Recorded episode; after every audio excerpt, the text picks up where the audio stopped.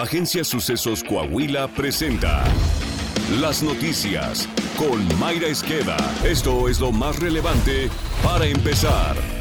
Los precios del pan de caja tostado y tortillas de harina del grupo Bimbo aumentaron en las tiendas de abarrotes a partir del pasado 17 de abril, de acuerdo con el monitoreo elaborado por Alianza Nacional de Pequeños Comerciantes. Según el organismo, los incrementos van de los 2 a los 14 pesos, representando un aumento del 6% a 28% en su gama de pan de caja, mientras que el alza de las tortillas de harina va de 1 a los 3 pesos, es decir, del 4% al 11%. Los aumentos más significativos se reflejarán en los precios del pan centeno, que se incrementan aumentará 14 pesos al pasar de los 51 a los 65 pesos. Le sigue el pan tostado integral que se venderá en 36 pesos cuando en el primer trimestre del año se vendía en 31 pesos. Al respecto, Grupo Bimbo aseguró la noche de este miércoles que es imprecisa la información sobre el incremento de precios. No hay incremento de precio en panes de caja a aplicarse en abril de 2023, informó la compañía.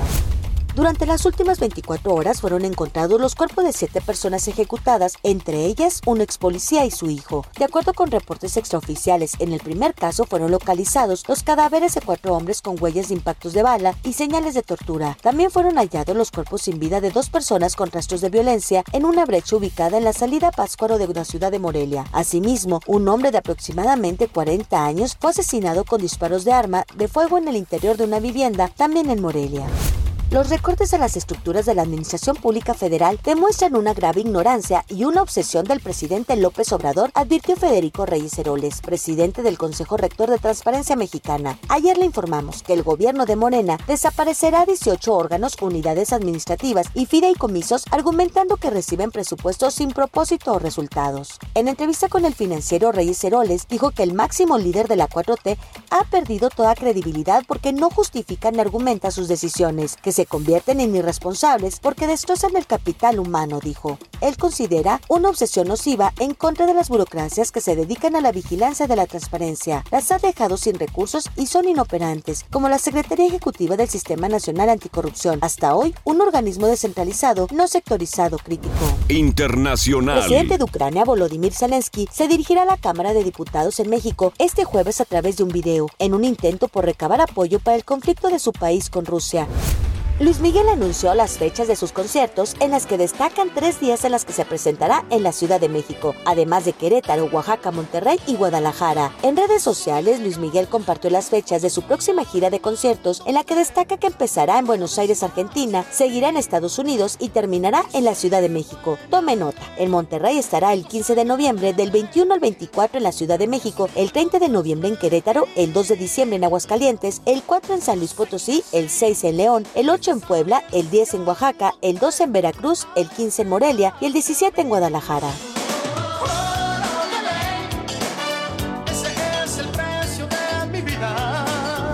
Política. Al participar en el encuentro ciudadano organizado por la Coparmex y el Consejo Cívico de Coahuila, el candidato gobernador de la Alianza Ciudadana por la Seguridad, Manolo Jiménez Salinas, señaló que durante años ha trabajado de la mano con la ciudadanía, construyendo los planes y proyectos y ahora el futuro de Coahuila. Durante su participación en el foro organizado por los representantes de las cámaras empresariales de la región sureste, Laguna y Norte, el candidato gobernador de Coahuila, Manolo Jiménez Salinas, presentó sus principales propuestas y señaló que fortalecerá sus estrategias de desarrollo económico y generación de empleo, trabajando en conjunto con este sector que por años ha construido la grandeza de Coahuila.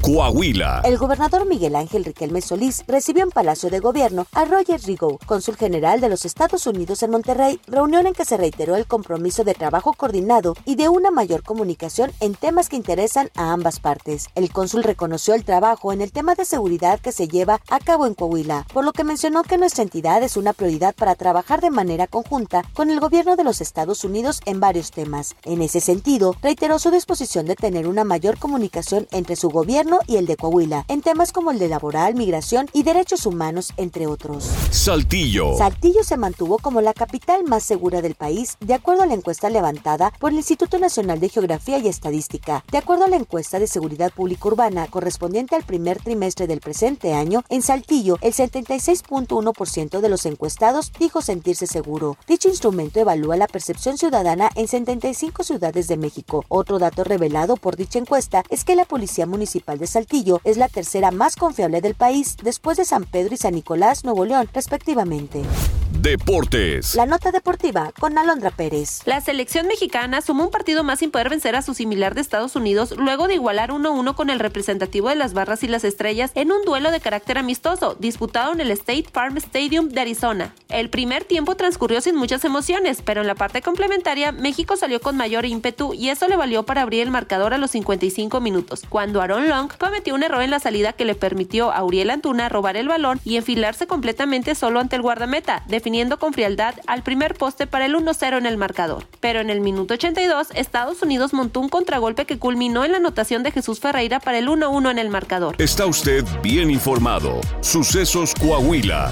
Síguenos en Spotify, Amazon Music, Apple Podcast, Google Podcast, YouTube, Facebook, Twitter e Instagram.